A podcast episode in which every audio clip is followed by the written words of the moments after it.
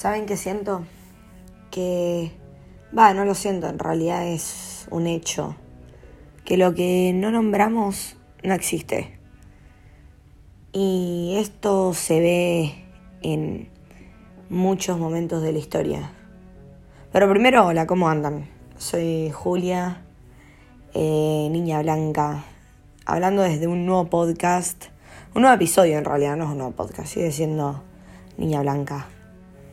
Em, bueno, retomando lo que acabo de decir, que lo que no se nombra no existe y lo que no existe es marginado.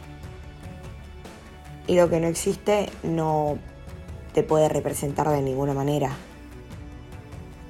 Eh, lo cual es súper mega loco.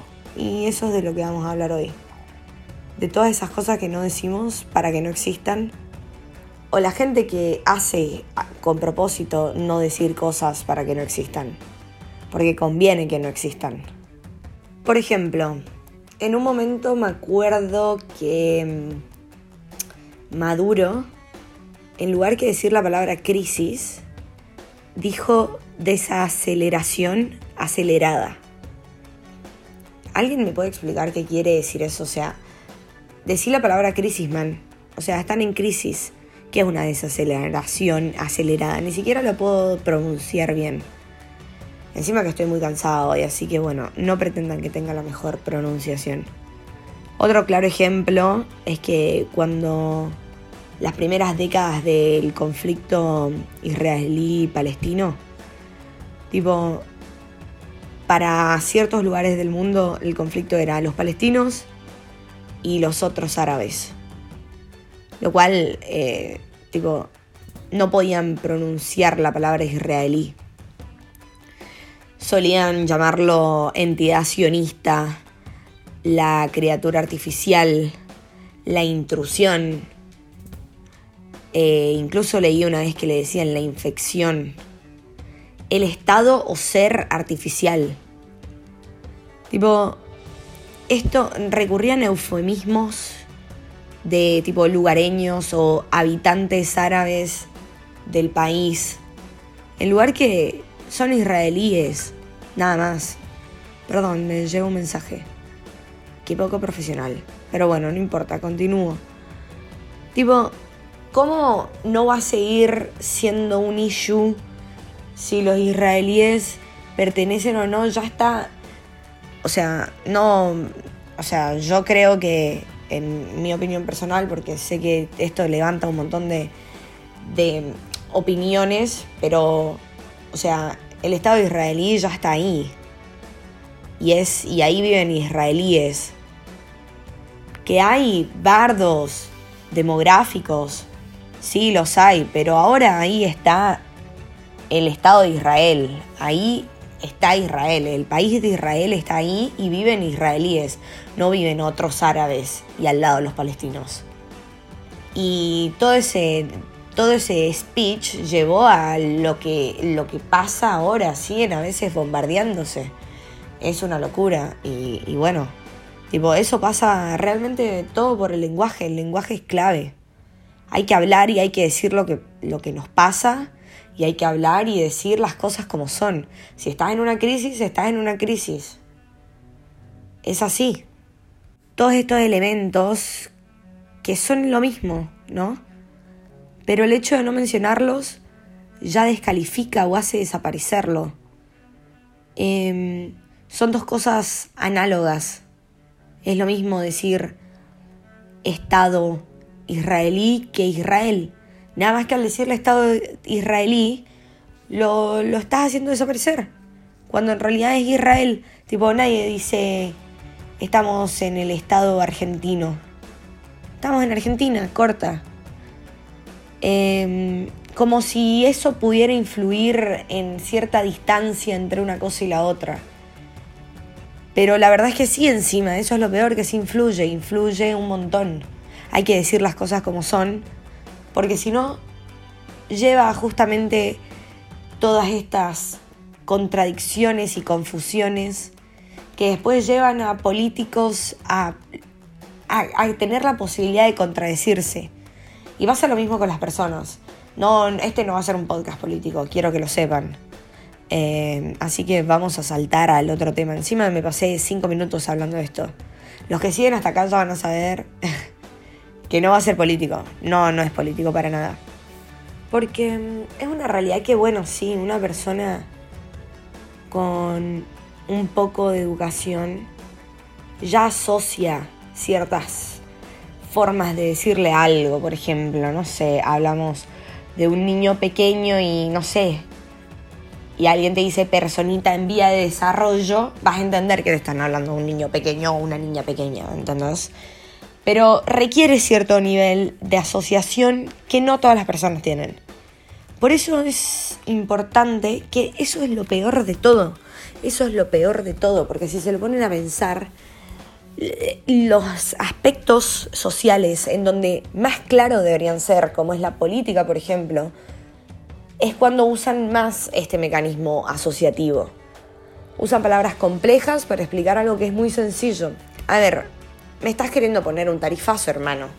O sea, no trates de decir el ajuste, hay que hacerlo entre todos. Porque, flaco, me estás poniendo un tarifazo. Decímelo así. Porque, porque tipo, una persona con un poco de conocimiento entiende que es un tarifazo, pero una persona que no, entiende, que no tiene tanto conocimiento va a decir, bueno, ay, qué bueno, me están haciendo un tarifazo.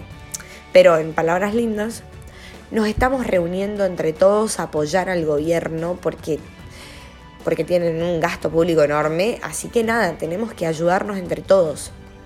No, no es así. No, no, no, no, no me gusta. Pero ¿cuál es mi problema real con esto? Es más allá de eso. Es más allá de la política. Eh, porque nada, como ya les he dicho, este podcast se llama Niña Blanca. Eh, estoy tratando de hablar, tipo, realmente con toda la sinceridad del mundo, desde mi punto de vista, que yo al menos no, por suerte, agradezco todos los días no tener el problema de no poder asociar. O sea, yo entiendo cuando me dicen que vamos a hacer, ajustarnos entre todos, achicarnos entre todos. Yo sé que van a subir los impuestos y va a haber más inflación. Los precios van a subir. ¿Entendés? Ya, yo lo entiendo. Y no sé, no quiero generalizar, pero también creo que la gente de, mi podcast, y si no lo entienden, también todo bien. O sea, yo no tengo problema con nada. Solo estoy diciendo que este podcast está hablado desde las problemáticas que interpelan a, Jules, que soy yo, by the way. Así que bueno, yo voy a hablarlo más desde la problemática que a mí me interpela. Que es la problemática que yo no sé decir las cosas. Yo todo el tiempo estoy usando lenguaje asociativo para decir las cosas que quiero decir. Eh, por el hecho de no quedar de cierta manera por el hecho de, sí, de no quedar de cierta manera, por no ser tan directa, por entender que la otra persona lo va a dar por entendido lo que quiero decir. Porque también estamos en esta sociedad en la cual decir las cosas muy directo, sin este lenguaje asociativo, sin este pensamiento mágico que me gusta decirle, en realidad no lo digo yo, lo dice Wittgenstein. Wittgenstein. Sí, es un eh, antropólogo. Sí, un antropólogo. Eh, que le dice pensamiento mágico. Porque sí, en cierto modo dejamos a la deriva que una persona haga magia para entender lo que estamos diciendo.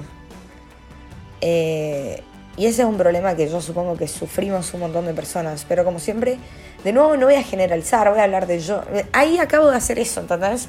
Trato de no nombrar lo que me pasa a mí. Mi problema es ese. Mi problema es que yo no sé decir directo ciertas cosas que quiero decir directo. Y encima muchas veces también tengo esto de que digo, si lo digo existe.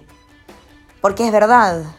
Lo que decimos existe y pasa como a este a este tipo cuando está dentro de nuestra cabeza sin decirlo, todavía no lo materializamos. Cuando lo decimos pasa a estar dentro de esta nebulosa que convive con todas las personas donde convivimos nosotros, que es esta nebulosa que se llama mundo, que se llama vida real, que se llama realidad. Entonces está bueno pensar, tipo, ¿cómo, ¿cómo hago yo para ser más directa? De hecho, hay un, hay un artículo de opinión del diario El País español, para quienes no lo conocen, de mm, José Lázaro, que es un profesor de humanidades en la UAM, que es la Universidad de Madrid, que mm, hizo este, este, este, artículo, este, esta columna de opinión en el cual habla de eso, de cómo desprestigiamos las palabras re lindas que tenemos para decir una sola palabra. O sea, como, no sé, es hermosa la palabra borracho, ponele. Este es el ejemplo que da, o borracha. Pero la gente por, por esto de todo lo del lenguaje políticamente correcto, ahora personas con intoxicación etílica aguda. Eh, ¿Entienden? O sea, sé que este es muy banal y no se puede poner, no sé, qué sé yo, te pasa, a nadie le pase, ¿no? Pero pasa algo en un auto o en una bicicleta y van a poner la persona intoxicada etílicamente aguda.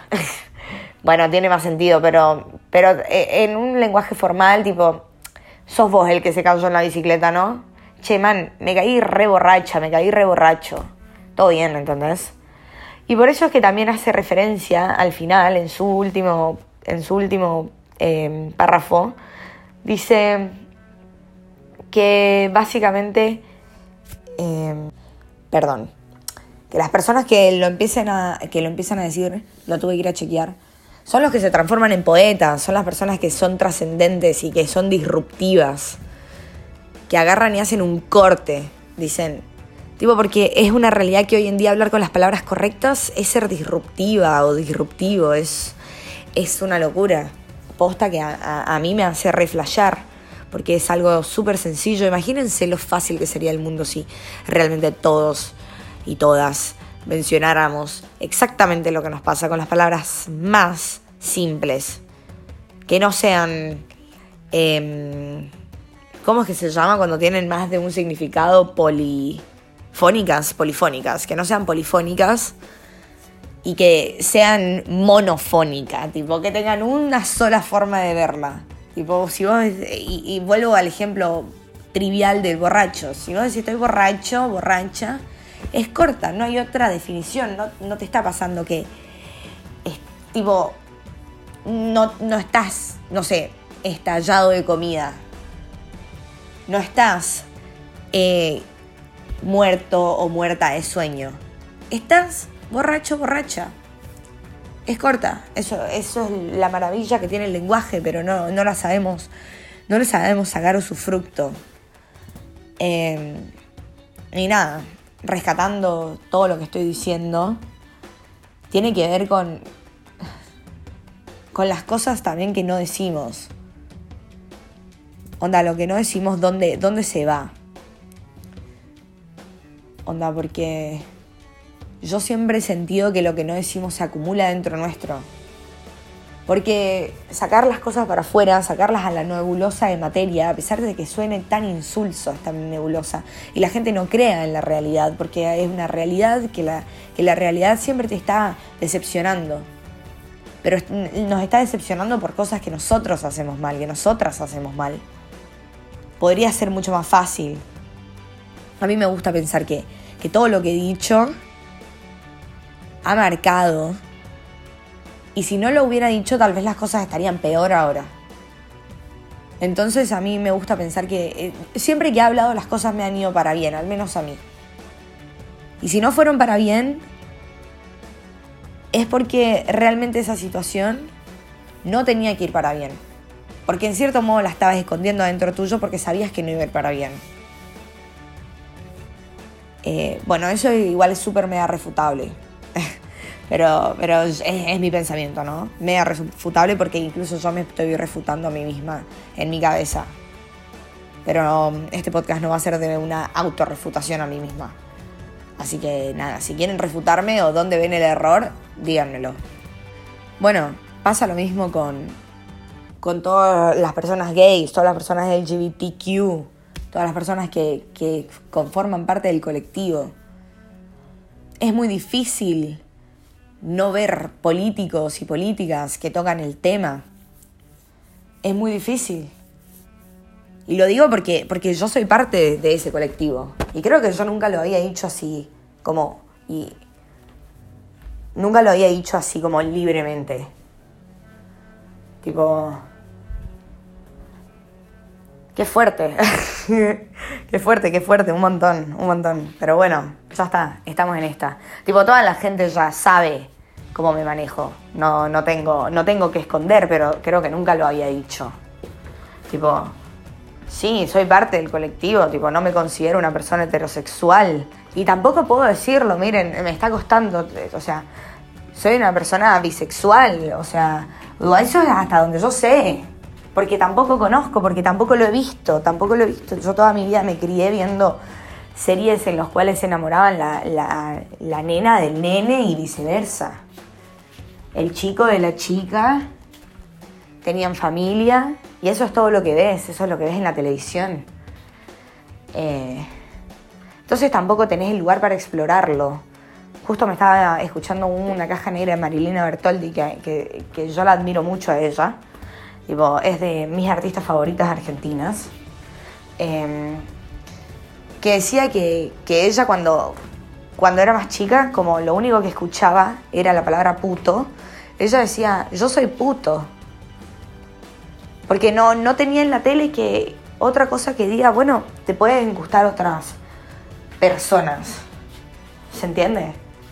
Y, nada, y al no decirlo no existía. Entonces, y, cuenta que le dio un ataque de pánico cuando se dio cuenta que era puto. Que casi vomita porque, porque decía, no, no puede ser. ¿Cómo puede ser que lo único con lo que me sienta representada es ser un puto? Y eso que ni siquiera, ni siquiera la, interpela como porque eso se considera mujer. Ni siquiera la interpela por, por, por el género autopercibido que ella tiene. Ella, ella es.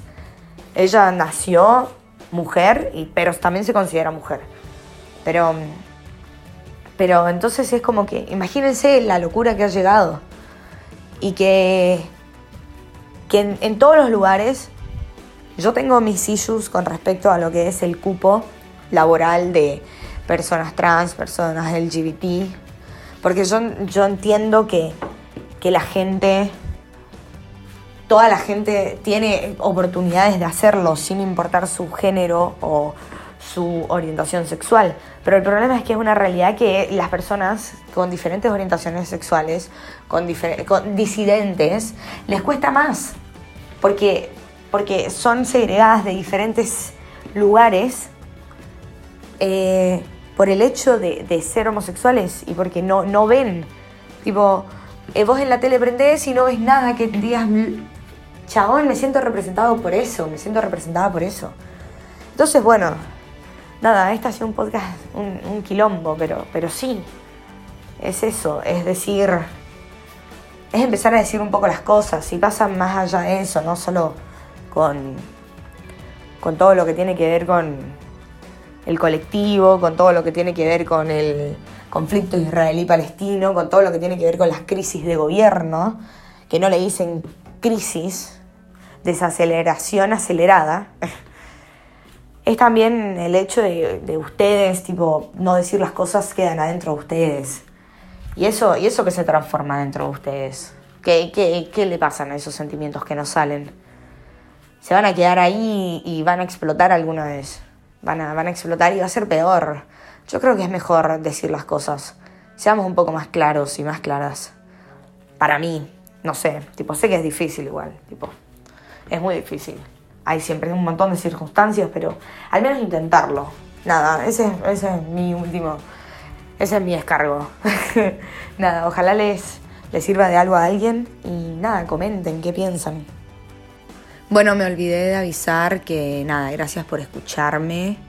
Eh, sigan en las redes sociales, arroba Julia Bartolini, en Instagram como en, como en, como en Twitter. Y bueno, mi Instagram más profesional, que es arroba D, dos guiones bajos, unbox. D de TH, unbox. Y también cuenta de Twitter, que es la misma, que es la cuenta profesional, donde tenemos podcasts de diferentes cosas y publicaciones de, nada, cultura general. Avísenme si tienen algún tema que les interese eh, para que siga hablando. Me gustaría retomar estos podcasts solos porque son, no sé, a mí me sirven un montón. Tipo, desde que vivo sola, a quién le importa igual, pero desde que vivo sola, tipo, no... mm, Como que tengo ganas de hablar con gente, así que termino haciendo podcast. Bueno, nos vemos. Bye. Eh, suscríbanse o lo que sea, denle follow a Niña Blanca en Spotify.